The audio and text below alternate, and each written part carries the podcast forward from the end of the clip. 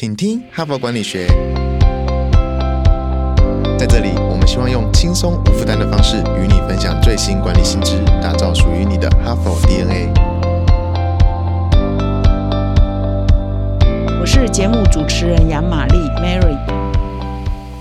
大家好，欢迎再度回到今天的，请听哈佛管理学。那么昨天呢，我已经宣布了一个消息哦，今天呢持续在提醒，呃，也就是呢，在最近哈，可能两三个礼拜后呢，我们的节目呢就要正式突破两千万人次收听下载啊。那我们上一次呢，第一个一千万呢是在二零二三年的四月庆祝的，那个时候我们特别邀请精神科医师邓慧文呢来上我们的节目，而且我们那一天的 Podcast 的录。制呢是呃邀请听众啊可以来参加我们叫 Live Podcast 啊，所以非常感谢去年呢那个时候呢我们盛大庆祝了我们第一个一千万人次的下载。那么最近呢我们在花了将近十个月哈达到第二个里程碑，也即将突破两千万人次的下载。我们一样呢要邀请各位听众来跟我们面对面啊有机会呢可以实体互动一下。所以我们的活动办法呢，请到我们的说明栏点击我们的活动连接，我们呢。邀请各位听众呢，如果你想要跟我们有什么互动啊，有些什么问题要交流的，请你写到我们的这个信箱。如果你想要来上我们的节目啊，希望我们有实体互动的机会，我们也有活动的办法，请你也是啊一样可以来报名参加。我们希望呢，我们第三个一千万呢，可以花更少的时间哈，那代表我们的听众是越来越多啊，可以很快的时间可以达到第三个一千万。那我们第一个一千万呢，大概花了一年又八九个月，那么第二个一千万呢，再花了十个月。那我们来等等看，我们第三个一千万要花多少时间呢？是不是可以更短哈？那会让我们的团队更有信心哈，更努力来制作我们的节目。那么这一周呢，我们的主题是突破你的专业陷阱，哈，就是我们呢在职场上奋斗，我们每一个人呢一定要有我们自己的专业。可是呢，如果专业啊让你啊陷入了一个盲目自大、哈自傲、哦停止成长这样的状态呢，你就掉入了所谓的专业的陷阱。那么昨天呢，我已经分享了第一篇文章，叫“专业让你盲目吗？”那么今天呢，我会持续分享这一篇文章的下半部啊，因为这篇文章蛮好的。它上半部是在谈说我们有没有专业的盲目啊？专业盲目有哪些现象？有七大警讯。然后这篇文章也蛮尽责的，它后面呢就分享说，如果你出现了专业的盲目，那你有什么方法提醒自己要避开这个陷阱？哈，所以我今天呢就来分享这篇文章。下半部如何避开专业的盲目陷阱？嘿，就过来就过来！你是否有这些烦恼呢？教育训练总是成效不彰，线上学习平台使用率开高走低，录播课程无法满足实际需求。现在这些问题，HBR 帮你通通解决。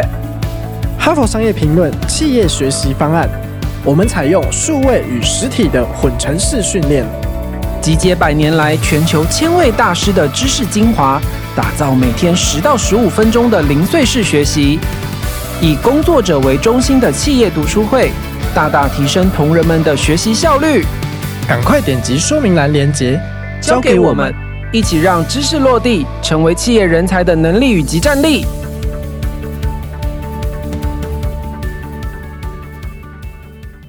那么今天呢，我要分享的这一篇文章是延续昨天的同一篇文章的下半部。专业让你麻木吗？那这一篇文章的作者是史尼芬克斯坦。是美国达特茅斯学院塔克商学院的讲座教授，他也是啊畅销书啊以及 podcast 节目的主持人。那么昨天的上半部呢，这篇文章已经提到，如果你出现专业盲目的话，有七个警讯呢，我们要检讨一下，我们是不是出现这个警讯？那如果出现这个警讯，我们应该怎么办呢？哈，事实上也是有一个方法，让我们呢可以呃去除哈，或者是避开这个专业的陷阱。那其实呢，总归来讲呢，最好的方法就是持续的成长、持续的学习哈。那这边呢，就点出了一些持续成长跟学习的一些方法了哈。第一个是说，你要检视你自己是不是啊有自大狂啊，是不是有自傲的症状哈。那这边又提出了一些检视的方法，比如说，你是不是老是害怕别人的光彩赢过你呀？你是不是老是害怕别人忘了你呀？就是每次在这个表扬的时候，老是呃。是不是会忽略你啊？你是不是对这些东西都很在意啊？事实上，这边呢特别提醒很多人呢会啊喜欢作秀，但事实上他的程度是不够的。反而很多很有程度的人，很多很厉害的实业家、创业家，他们都比你我想象的更朴实、更低调。啊，他们不会自满于自己啊现在的成就，而是呢维持一个低调，维持一个初心，持续的在学习，然后持续的在观察，实际的在了解他的行业或者他所处的社会在发生了什么改变哈。那这边就举了一些很知名的企业家的案例哦，各位来听听看。比如说有一个呃我们不是一个彭博商业周周刊嘛，这个彭博 Michael Bloomberg 他是一个非常有名的媒体人。那他应该也是算是一个媒体大亨了哈，可是他在他的办公室呢是没有豪华的，他的办公室没有豪华，而是一个很不起眼的小隔间里头工作哦，就是这边特别强调。另外呢，我们最常去的 IKEA 哈宜家家居，它的创办人呢叫英格瓦。坎普拉，他呢，呃，这么有钱了哈，这事业全世界都有 IKEA 的店，他照理说应该也是一个富豪嘛，可是他过的生活呢，还蛮简朴的，开了一个老的旧车，然后出差的时候住宿啊、搭飞机啊，都非常的精打细算哈，表示说他也不会为了他的成就而过很奢华生活，让他自己变得很很自大哈，很高傲。另外呢，我们常用的牙膏高露洁，高露洁的中染公司的前执行长呢，也是一样，他也是一个蛮低调的一个执行长。他每次呢去探访他们高露洁的工厂啊，或各个这个设施的时候呢，他一定会去看，比如说他们的员工的更衣室啊、休息室啊，因为他就是要了解第一线的状况，而不会说啊去一个地方视察就都在五星级饭店里头开会啊，而是他会走到现场去了解最真实的。第一线的一些状况。那这篇文章的作者，我昨天有提到，就是他也是长期在研究这个高阶经理人的一些成功啊，或一些失败的原因。那他这边也特别提到说，跟他合作过的一些高阶主管啊，他们呢很成功，而且都持续的在成长。呃，他们都有一些，有些人有一些很朴实的习惯，比如说，呃，他发现说，有一些高阶主管，通常公司会保留比如最好的车位啊，最棒的车位给他们。可是他发现，他认识了一些。很棒的高阶主管，他们都放弃啊，公司呢保留给他们的最好的车位。他呃，这些人有的呢会跟员工一起搭接驳车，或者呢他们会认为说，哎，这他停车位可以在呃整个停车场啊最最坏的、最差的那个位置哈留给他们啊，而不要跟员工抢最好的位置哈。所以呢，第一点他就特别强调说，如果你觉得你自己得来的地位是得来不易啊，你的专业知识啊的累积也是得来不易。你应该感到满意，呃，甚至可以敢说，你可以比别人呢都感到很满意。但是呢，事实上呢，最好的方法呢，是你应该试着让自己更低调、更务实一点哈，而不是要让你的这个满意呢，让你膨胀，让你自我膨胀，让你自豪，让你自大，那这就会妨碍你啊持续的成长啊。所以这是第一个方法，破除这个专业的盲目跟陷阱。那么第二个方法呢，就是你要不断的寻找新的构想哈，就是我们在一个行业久了，可能我们就习惯这样做事，习惯用这些方法做事，习惯这些人啊跟我们一起做事。但是呢，我们要跳脱我们的舒适圈呢，才是最棒的，才是我们可以突破我们的专业的盲点跟陷阱。所以呢，持续不断的寻找新构想呢，应该是放在我们心中。我们一定要留一部分的时间，一部分的能量呢，一部分的这个大脑空间呢，来接受新的事物哈。那怎么样寻找一些新的构想呢？比如说，你的团队里头是不是可以每个月安排一些时间，让他们来跟你报告他们最新的所见所闻？他们可可能平常都没有机会跟你回报，或者是跟你交流嘛，所以你可以视团队成员为师啊，可以找那些很少跟你讲话的人，请他们来跟你报告啊，或者是请他们来分享最新的对外界动态的一些看法。或者是说，让最之前的同事，刚进公司没多久，三五个月的同事啊，他们可能有外部的经验呐，他们有外部市场的一些了解啊，也请他们来跟你啊分享，说，哎，他们认为，哎，哪些议题是重要的，可能我们现在团队没有想到的，所以你也可以让平常很少跟你互动的新人啊，或者是呃其他的同事呢，平常很少跟你报告，其他的同事呢，都来跟你做他们对于一些你想要了解的事情，或者他们认为很重要的事。都可以来跟你做分享。这就是一个扩展、呃拓展新想法一个最好的机会。那另外还有一种方法，假设说你现在要呃朝哪一个新科技、新技术去了解，你就聘用新的人才嘛。你以前可能都不聘用这样的人，你可能现在就要有这样的人才，不同的人才来为你所用。所以你也可以啊善用新的人才的来源。在第四个就是向外学习啊，你可以啊设定你的学习的榜样。你现阶段。今年或这半年或这一季啊，你想要学习什么样的知识或什么样的市场的动态的一些想法跟观点，你也可以往那个领域的专家啊去跟他们学习啊，去跟他们做拜访啊，这也是拓展我们新想法一个最好的机会。就善用你身边的人或外面的人新的榜样来刺激我们持续的成长，然后学习一些新的概念哈，这也是啊我们可以突破专业陷阱的第二个方法。那这。这篇文章举了很多企业的案例，然后。我这边呢，就来举两三个例子哈，来跟各位分享。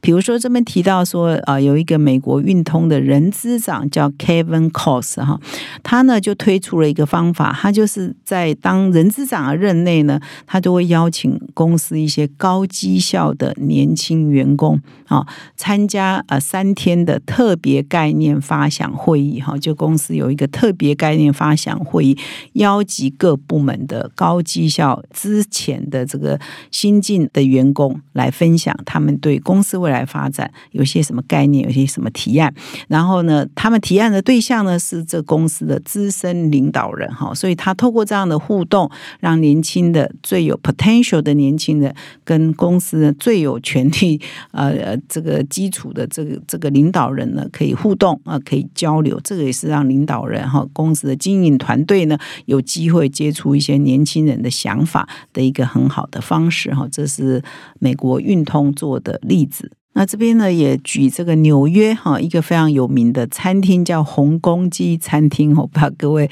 呃知不知道哈？红公鸡餐厅的行政主厨呢，他就是非常呃有名，他就是不断的会跟比较年轻的厨师以及最年长的厨师呢，不断的向他们请益，那寻求灵感哈。他请益的对象啊，包括一个九十多岁的 New Orleans 的主厨哈，应该在美国也是很有名的，叫 Liz。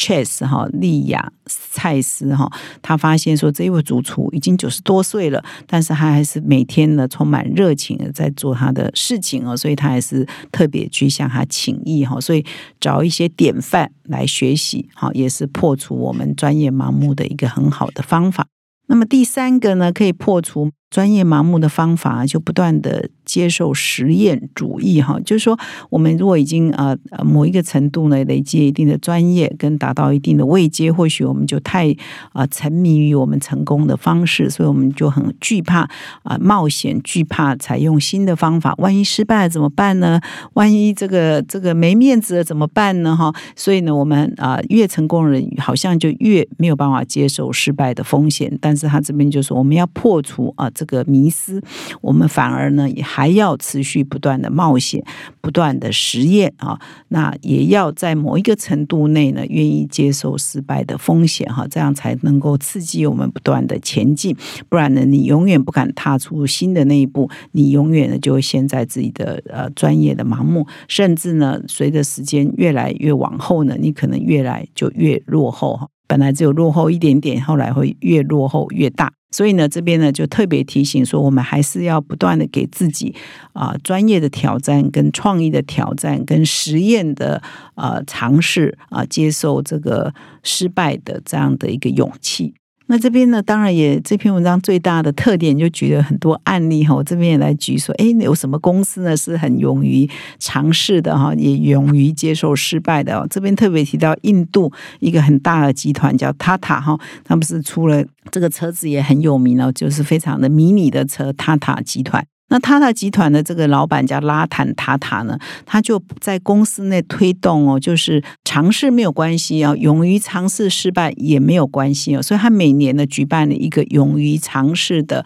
颁奖典礼，他表扬那些勇于尝试的员工，虽然他们后来失败了，没有关系，但是呢，这个尝试的过程还是为公司或者是为他团队创造某一些价值。虽然到最后这个尝试是没有成功的，但是还是留下了这个尝试的精神，跟留下了一些啊价值给这个公司哦。所以每年呢就表扬啊这一群员工，让这个公司的文化是愿意啊不断的尝试。而且呢，也是容忍失败的哈，就立的这样的一个典范。那这边呢，也特别提到，有很多成功的企业家，事实上他们都在他们的工作之余、人生方面呢，也尝试很多新鲜的嗜好，让他们呢保持一个学习的精神跟态度。而他们会把这种学习的精神跟态度带回办公室去，然后呢，办公室呢也保有这样的活力。比如说，他就特别提到这个呃，脸书的创办人马克佐克伯呢，他呢就自学了中文哈，他就是